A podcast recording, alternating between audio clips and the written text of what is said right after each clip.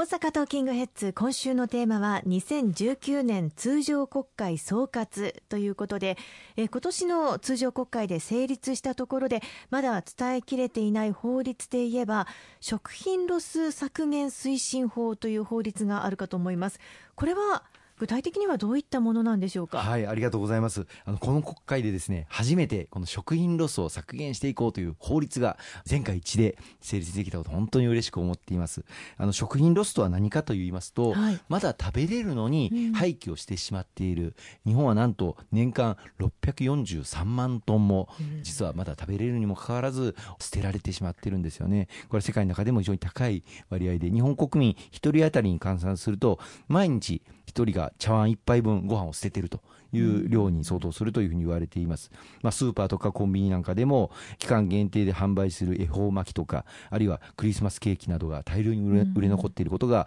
問題となっている報道されたりもしてまいりました。あるいはあの賞味期限が来てしまうとそれをまあ廃棄をしてしまわなければならない。あるいは来ていないにもかかわらずその直前になると廃棄をしてしまっているという実態があります。しかもあの賞味期限というのは消費期限とは違うということもご存知の方もいらっしゃると思いますがわからない方もいらっしゃって賞味期限というのは別に賞味期限を過ぎてもまだ食べれるんですよね、うん。はい、にもかかわらずもう売れないからということで捨ててしまっている。こういう状況何とかならないのかということで今回法律にこの食品ロス削減を国民運動として進めていこうということを盛り込ませていただきました。日本の国内でも7人に1人の子供が貧困状況にあるというふうに言われています。またあの、世界を見渡しますと、飢餓、あるいは食べることに苦しんでいる、困難を抱えている、そういう子供たちもたくさんいます。そういった中で、日本がこうした食べれる食品を捨ててしまっているという状況、改めていく姿勢を示す必要がありますし、それを世界に普及をしていくということも大変大事なことだと思うんですよね。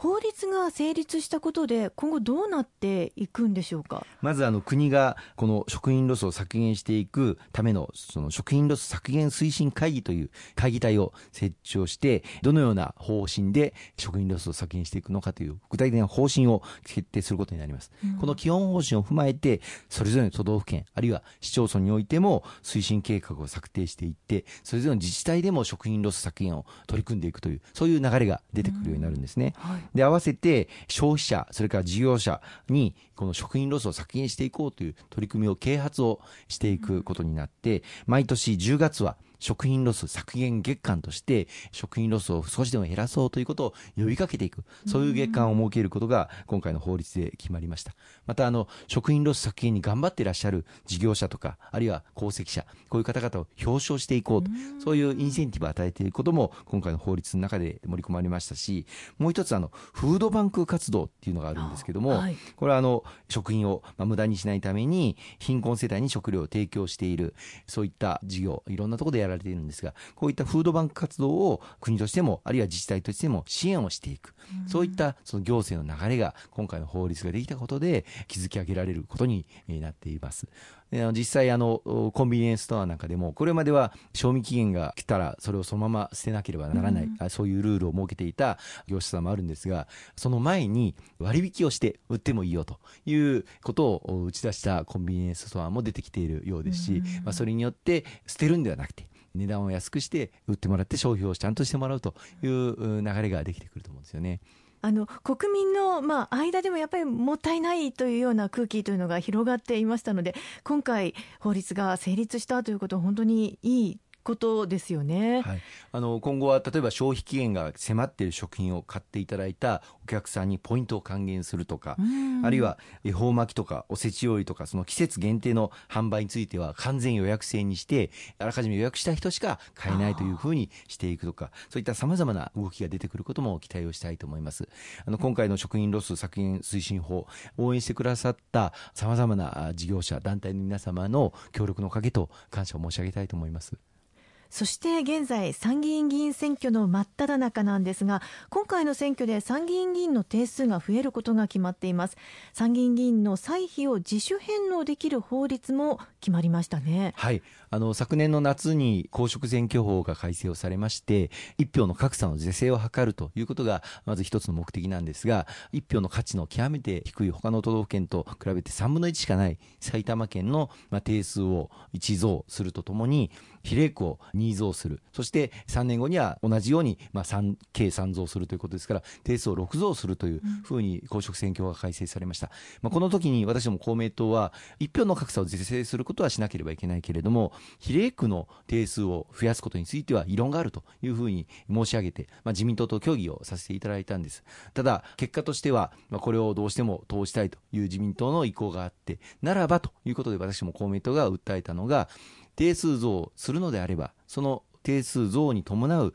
経費を国民の負担にはしないということを、その時の公職選挙法改正の際の付帯決議に盛り込ませていただきました。でその後直ちに自公で PT を立ち上げてこれも公明党を主導させていただきましたけれども具体的にどうやって国民の負担にしないのかこれは参議院自身の歳費を削ることで国民の負担にしないことにしていこうというふうに、まあ、議論をリードしてきたんですね、で今年になりましてから参議院の歳費を7万7000円削減する、まあ、これによって定数が3人増える分の約6億円をそのまま吸収することができますので7万7000円1人ずつ毎月給料削減しようという法律を提出したんですが、野党が大反発、大反対の、まあ、大合唱でなかなか審議入りもできない、委員会も開いてもらえない、まあ、そういう状況が続いていたので、まあ、なんとか合意形成ができないかなというふうに思っていたんですが、野党のある政党から自主返納という形だったら協議してもいいよというふうに言ってきた会派がいたんです。まあ、私ども本来であれば歳費削減するということを法律で